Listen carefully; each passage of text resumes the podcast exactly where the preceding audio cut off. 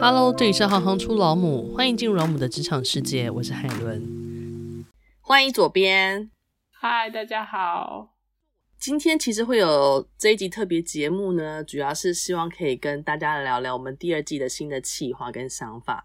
不过呢，在进入正式的计划之前，我们可能先聊一下最近彼此在做的事情。那想先请教一下左边，你最近都在做些什么呢？最近啊，我的艺术治疗研究所教授的 NGO 组织那边从实习变成一个他的 partner。最近也有一些机会到意大利的国小去跟他们做工作坊，因为我现在在念艺术治疗嘛。察觉到意大利的国小跟台湾国小有什么不一样吗？其实说真的，我也也不太记得台湾国小，就是你是忘了你，你是忘了你小时候的。你跟我们分享你看到的是什么样子，那我来跟你讲我前进国小看到现在的样貌，好不好？应该这样讲好了，我讲一下我我去国小干嘛好了。因为做艺术治疗，可是干嘛要去国小呢？因为我现在跟的这个教授呢，他是用 AR 做艺术治疗。然后呢，因为现在欧盟跟意大利政府他们都很希望可以使用这些技术，然后让小朋友可以正确的学习到使用这些所谓的科技的工具。大概想法是这样子啦，然后，所以我们跟一个罗马的一个电影学校的合作，那他们是希望小朋友们可以重新的爱上电影。国小大概三四年级，我们做四次的工作坊，反正我们的工作坊设计就是第一次去工作坊呢，就是跟小朋友做暖身嘛，就是介绍说，哎，为什么我们这些艺术治疗师会来学校。然后问他们问题，就是说，哎，请问一下，你们知道电影是怎么产生的吗？就是一个电影的产生，然后他们就会可能讲，他们就是说啊，有爆米花，有可口可乐什么的。然后我们就说，对，那个是，对，那个是没错，就是会有 会有爆米花。但是电影怎么制作出来的呢？他们就会啊，可能他们也不认识那些名词嘛，比如说导演啊、编剧啊。然后造型师啊，什么什么的，呃，就会跟他们介绍，然后他们就会哦，原来是这样。好，然后呢，我们就会给他们一个图片，然后是一个空白的，然后外面是一个飞鳞片的那个形状嘛，就会说，哎，好，那你们想一下，如果今天你们是呃要做一部自己的电影，那你们会想要画什么样的场景？开放就是自由的绘画。第一次工作坊完以后，第二次就比较困难了，因为第二次就是要让他们。团体合作，因为我们会把他们画的比较相似的内容，比如说男生嘛，意大利嘛，就是一定画足球场嘛，那就把几个比较相似的四五张的，把它变成是一组哦。然后第二次见面的时候，我们就要就把它分组，然后分组了以后呢，他们就要开始合作讨论，一个是你那部影短影片的顺序是什么，所以你的四张图或五张图，你的第一个场景是什么，第二个场景是什么，然后。以此类推嘛，然后完了以后呢，你就要设定你的角色啊，然后他们的对话啊，故事发生什么事情啊，啊，这就是他们第二次工作坊必须要完成的工作。其实这很困难，因为人要呃达成一个共识，真的是不是很？你们一次工作坊是多久？一个小时吗？还是大概两个小时？哦。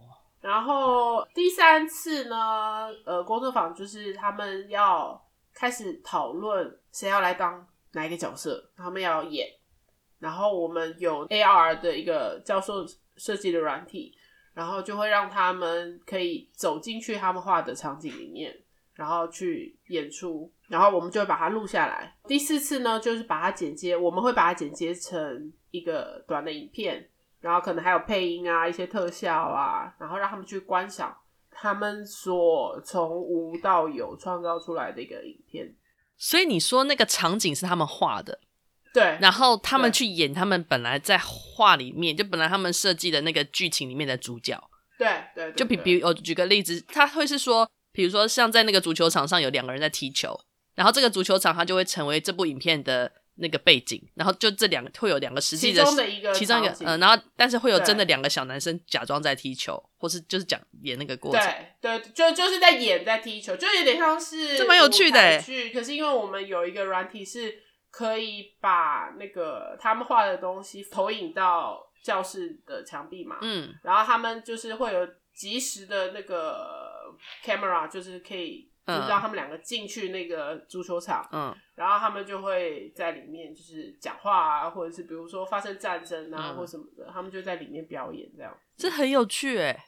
嗯，对。最后一次看完影片以后，就会请他们讲一些他们的 feedback 嘛。嗯。当然，很多人就是很害羞啊，看到自己在影片里面啊，然后其实很清楚哦，因为有的人喜欢，他就喜欢画画，嗯，他就不喜欢表演，对。可是有的人他就喜欢表演，对。然后有的人呢，他可能喜欢讲故事，嗯。所以其实你说他们虽然没有受过任何的训练，其实这对他们来说，可能有时候在学校会画画嘛，嗯。然后，可是其他部分可能都没有接触过啊。然后，甚至呃，有的他可能就会对于指导很有兴趣，嗯，就像导演当 leader，嗯。然后有的对，然后有的可能他喜欢，他就在旁边就是当那个旁白，就是所以其实他们的那个个人的特质，其实，在这样子的一个简单的工作坊，其实就看得很鲜明。然后有的人可能是对这些完全都没兴趣的，也有。那当然还有，因为。呃，虽然我们是做艺术治疗，然后可是因为我们教授的使用科技，这个让他可以跟政府有一些，尤其是学校有一些合作嘛。嗯、可能有一些小孩，他面对生命中的一些大小伤口的时候，在画画之中，他会呈现出来。那你们需要做什么吗？就在旁边。让他们知道说我们陪着他，因为其实说真的，你只有八个小时，你不能做任何事情，嗯，对啊，你你不能去碰那个东西，也不是说不能去碰，而是说你在那样子的环境场域，你并不是在做治疗的时候，嗯嗯嗯，其实你就是陪着他，对啊。嗯、但是可能对他来说，他有一个东西，他可能没有抒发，或是嗯很少机会抒发，但他在这样的机会，或许对他来说是很重要的，嗯。因为我刚刚只是在想说，那艺术治疗的角色是什么？这个我们只是把科技的运用带进去，嗯，我们并没有做艺术治疗。OK，那我理解了。这样讲好了，应该说艺术治疗它其实是要让人可以抒发他们的情绪哦。一个是抒发，一个是情绪嘛、嗯。但是这一次的工作坊比较是在于呃抒发表达，嗯，就是因为我们这个工作坊，第一个是让他们认识电影这个产业，对，小小小认识。然后另外一个呢，可能就是让他们可以去表达自己，嗯嗯嗯，对，因为他们既可以用画画表达他们自己，然后又可以说故事，嗯，然后可以当演员，对，然后最后可以把它对变成影片。这个工作坊带来很多很实际的那个体验，会让我想到那个之前我带我们导演老母迁进小学的时候，因为导演他就是要教大家，呃，也是了解，比如说音乐。影片在制作的时候的流程跟过程，所以我们有一个 part 也是把那个分镜图分给大家，然后请大家思考，呃，我们可能听一首音乐，然后大家听到的是什么，然后试着把它画下来。如果我们想把它拍成一部影片的时候，然后这个感觉跟你刚刚形容的有一点像，就是有些小朋友他可能很对很专注于画画画，他可能没办法画那么多个分镜表，他可是他可以很专心的在画一个场景，然后他把这个场景，比如大家都是只有一个小时的时间可以画。有些人巴拉巴拉画了四五个有那个剧情的，所以他可能就是个很会说故事的人。嗯。那有些小朋友他是个很专注在画那个整个的场景，画的很细节，他可能最后没有办法讲说他的连续故事是什么，可是他会说这个主角在里面分别在不同的位置会做什么样的事情。你可以在过程当中觉察到每个小朋友他的表达方式是不同的，然后一开始的害羞都是正常的，但经过了一些鼓励之后，然后大家一起围过来。一起听他讲他的那个小故事的那个过程，我觉得他的那个自信心会跑出来，然后他的那个独特性也会被看见。对啊，还有自信啊，就是比如说，可能在这样的过程里面，他也会因为有互动或是回馈，他会知道说，哦，原来我可以做这样子的事情。嗯。的确，因为呃，佩服那时候就看到了好几个小朋友的他在画那个场景的时候不同的优点。然后他那时候提点出来之前，我可能都还没有想到，因为我就是个我是个小助理嘛，我就在那边看他带的这些小朋友。他他讲出来之后，这些小朋友就说：“哦，原来我画这样还可以这样子，就是还可以这样应用啊！原来这东西还可以有这么多其他的想象啊！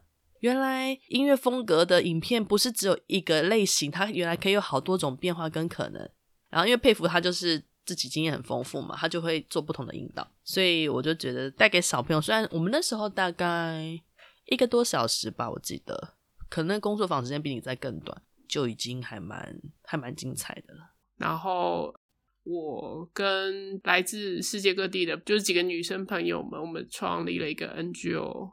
那是什么样的 NGO 啊？可以透露吗？一个是艺术治疗的 NGO，就是教授的那个，主要是以做艺术治疗嘛，做的范围其实很广啊。嗯、就是比如说，他的擅长是用科技来做艺术治疗，然后他的个案很多是自闭症。然后跟我的各国的朋友，因为我们有参加一个跨文化的一个课程，在疫情之间，然后我认识了有从俄罗斯、古巴、厄瓜多、伊朗。德国来的朋友应该没有漏谁吧？嗯，对，然后 对，然后我们就变成好朋友。就是今年我的俄罗斯朋友，因为他是专门在做一些影展的规划，所以他就决定要创立一个 NGO 去做文化推广的工作。嗯，那我们目前这个正在进行当中。嗯，那你呢？我最近啊。我最近其实还蛮专心的在写我们的新书，那另外一个部分就是专心的在做呃生涯咨询的个案服务的部分。诶，我不知道大家还记不记得我们之前曾经在粉专就是有试出三个免费的咨询的名额，到现在其实都已经告一个段落，回馈都还蛮不错的。那以后会再陆陆续续的跟大家很简单的说明一下他们的给我的回馈跟那个。反馈这样子。那一开始我们开头有提到会有今天这个对话，主要是想跟大家聊一下我们第二季的新的企划嘛。第二季除了新的企划，是不是上线的时间也会有点更动啊？对，因为其实我们上周应该也有就是在脸书公告，就是说以后我们会变成双周更。呃，因为我们要专心把书给写完。呃，相对我们第二季也有新的企划，那新的企划有包含两个新的系列，一个是海伦谈未来之涯，然后一个是世界老母。那海伦要不要谈一下？呃，海伦谈未来之涯系列是大概怎么样的方向呢？其实会有这个系列的产生还蛮有趣的，因为最近我很强烈的感受到大家对于面对未来职业的那个不安的感觉。就这种情绪一直在我的周遭出现，这样子，因为主要就是生成式 AI 让音乐啊、影像、文本，甚至语音跟设计，它都开展了一个新的产出的方式。相对的，因为各种科技应用带来的这种被取代感，开始被广泛的讨论。可能以前需要长时间养成的技能，在现今透过这些应用，可能快速的就。有这种被取代的感觉，但事实上真的是这样吗？或许以前可能真的一个小时要完成的工作，现在透过 AI 几秒钟它就能实现。呃，我前几天才在跟我以前设计公司的同事在聊天，我说：“诶，那你们现在最近应用的部分有哪些？”他说：“哦，有有放到一些基本的 concept 的设计。”然后我就说：“哦，因为图像的部分我自己还没有试过。”然后我就在跟他聊天的过程当中，他就丢了一好几张图给我看。他说：“这个是我刚刚跟你在聊天的过程当中输入关键字，然后他产出的图像。”我说：“哦，就是我当然也有点觉得有趣，然后觉得很还蛮惊喜的。像现在这种透过 AI 几秒钟就能实现这件事情，对于生产这件事情，它本来就会产生一些改变嘛。就像以前计算机的发明，人的计算能力它就有了一个替代的出口，这可能不代表。”人会被完全取代，而是说，当我们在面对这样子的变动的时候，我们自己的心该放在哪一个位置？就是我们应该要一昧的追赶，还是其实我们可以因此而衍生出来的新的能力，或是变通的能力会是什么？然后，或者是说，其实有没有在一些不同的专业领域有特别的关键能力，在这时候会被发现，或是更需要进一步被养成？那这些工具，它可能真的会带来很大的注意。然后我们如何善用这些工具，成为这个职业或在这个职业发展过程当中一个很好的助力。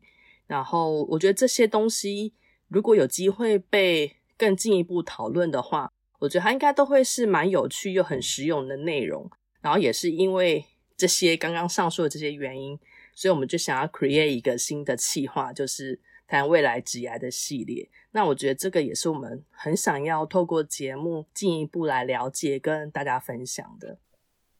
而且，因为我们之前曾经有跟杂学校有合作，办了一个国际的论坛，然后那其实那时候的主题就是设定，就是女力大未来。那当然，未来不可讳言的 AI 啊、AR 啊，就是所谓的元宇宙嘛，因为 AR 只是其中的一部分，然后还有数据科学，然后区块链等等等。但或许也不只是这样，因为。这一年头的开始，那个 ChatGPT 把整个世界都翻过来转过去。或许向外看你会感觉到 formal，不知道怎么办。每一天，像我有追踪很多跟 AI 啊，或者是 AR 这些的论坛，然后不管是台湾或者是国外的，就每天它那个快速的转变的速度，你都想说什么？我昨天那篇文章我还没看完，怎么今天又已经走到另外一个地方了？所以。好像变是说，你要回归自己的个性，然后你的兴趣是什么？而且我相信你，因为现在是生涯咨询师，所以可能你在于谈未来职涯的部分，可能也会有一些比较实用的内容会跟我们听众分享。的确，呃，我会试着把。在这当中 接受到的训练，转换成实用过程跟大家分享。那想请教一下，为什么会有世界老母的 concept？其实这个新的系列的定位，它比较像是一个跨文化母亲的职涯和教养的分享。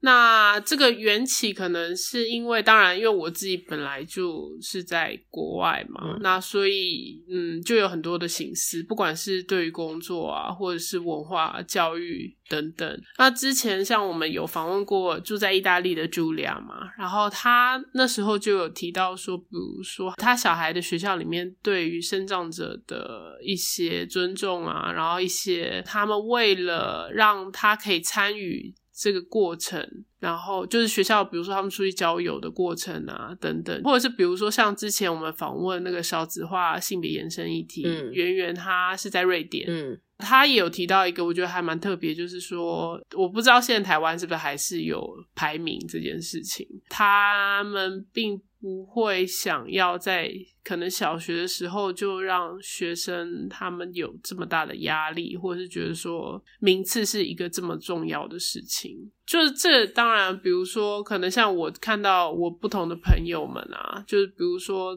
不同文化下的脉络，它也会有很不一样的呃亲子关系。对，所以这个主题的话，就是希望还是一样，是以母亲跟职涯还有教养的故事，可是可能会比较更锁定在他在异地，然后他自己多重的身份这件事情，不管是语言啊，或是文化，他可以分享给我们更多不同的视野。那我可以补充一下，台湾的小学生现在没有排名，OK，对，但是它会出现一个东西是。嗯几分到几分的有几个人，所以啊、oh,，OK，所以这也是某种相对排名啊.就是，uh. 因为你会看到你的小朋友的成绩，但是你会你会看到，比如你看他国语成绩，可是你可以看到国语、uh -huh. 呃一百到九十有几个人，然后 OK，九十到八十，所以这样你还是，但是只有家长知道，对对对对对，可能没有做到这么，对，我觉得是隐隐约约的、嗯，只是他可能不会是在公开的场合下去帮前三名。做颁奖的动作，OK，现在这件事情是没有的，嗯、对，但是家长自己看有进步，有进步，对，有进步，有进步，就是该值得鼓励这样。那但家长们会看到自己小朋友的这个顺分、呃，所以所以还是会有压力。没有看你要觉得。那关于世界老母的单元新计划，你有什么想要补充的吗？在我们之前过去采访的一百个老母当中，有一部分的老母也是世界老母，就是他们是生活在国外，或者是说他们他们就直接定居在国外了这样。然后每次在采访到这些老母的时候，我都会有另外一个感受是，他们面对的环境跟变动是不太一样的，然后那个多种文化的冲击是不太一样的。那还有一个东西就会是很多职业可能。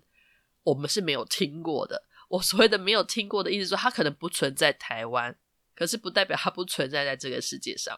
就比如说我们之前那个博彩黎明老母啊，对，那他也是在台湾受教育啊，然后后来才出去再继续再深造。哦，等一下，讲到这个，我突然想到一件事情，这个一定要讲。那天我不是用 Chat GTP 问他说世界的老母吗？你记不记得？记得啊。比如说像意大利的呢，它是呃一个政治的，然后一个私人媒体的一个电视主持人，然后一个是呃呃电力公司的，然后之类之类，好，嗯、我我问十个，嗯，然后比如说法国呢，它就是时尚，嗯，然后呃。啊，我听懂你的意思了。饭店、饭店业，然后艺术家、作家、女演员，他会有那个国家的某种特质，对不对？然后呢，呃，比如说像越南的也很有趣啊，嗯、越南有一个越南航空的，对对对。然后还有一些什么集团，我觉得这个或许都是我们以后可以拿来分享给听众。我觉得这个还蛮有趣的。然后像日本就是。不用讲电子商务啊，呃、然后什么储蓄银行啊，呃、什么什么的。呃，韩国化妆品啊，哦、珠宝啊，建筑，完全就是。然后泰国是百货，完全就是那个国家它的重点发展的产业。这也很有趣啊！嗯、就我一边看就哦，对哦，对，没错，马来西亚哦，石油跟天然，它有可能变另外一个市哎。我的意思说，那说不定你就是对于化妆品产业、医美产业特别有兴趣的，你就应该要去韩国啊。就是你就应该要去那个地方试试看，呃、或是去那边，因为我的意思是说，当然它会有不同的每个国家自己它特有发展的那个属性的产业别嘛。但这个东西，就你拉高一层来看的时候，好像它可以又是一种。哦，其实这扯远了啦。可是我觉得，像我们比如说对于我们邻近国家的了解真的太少。嗯，就比如说像菲律宾，它这边有写一些。就我们可能了解的都是西方文化的，嗯、或是西方的企业，可是其实我们对于邻近的周围的国家，其实一点都不了解。嗯、但或许搞不好借这样的机会，我不知道。我现在是在就是天马行空在想，嗯、如果我们可以去有机会访问到他们的话，谁知道呢？不知道，哦、或者是去找他们的文章，然后把它翻译成中文啊，或是可以。不知道啦，就是或者是比如说在台湾、在印尼，或者是台湾在菲律宾的老母们，嗯、或许他们也可以介绍他们的故事啊。不知道啊，就是关于工作这件事，关于职业这件事，它可以有好多好多超乎我们的想象。你在某个地方，你觉得好像真的的确没有找到属于你的那个位置，不代表在这个世界上的其他地方是没有的。对啊，而且说真的，现在我们这样子发展。真的不知道会发展到哪里去，因为我们虚实之间的界限会越来越模糊。对，以后可能就是一个人形的机器人，它其实里面内建的是印尼的文化资料，但它住在台湾，非常有可能。那不知道大家对于今天这样子的，算是有点聊天的讨论的氛围，是不是也喜欢跟有一个新的气象？那其实我们很希望这样子的闲聊的单元，以后可以在。每一集的结束之后，都可以有一个小小的讨论，所以我们很期待大家可以尽情的提问，不论是对于职业，或是对于老母相关的任何议题，或是疑问，都可以在粉砖，或是说写 email 提供给我们。那我们会很乐意的在另外 create 这样的一个小时间，然后跟大家做，我觉得反而就是一种分享，然后一种互相讨论的状态，然后希望可以带给大家不同的想法，或是不同的刺激。请大家期待，那就谢谢大家喽！谢谢左边，谢谢大家，谢谢海伦。如果你喜欢行行出老母，欢迎以行动力赞助老母，让我们能有更多的能量制播更好的节目，访问更多有趣的职业。如果有任何建议，欢迎到网站留言给我们。谢谢你们的支持与分享，我是海伦，我们下次见。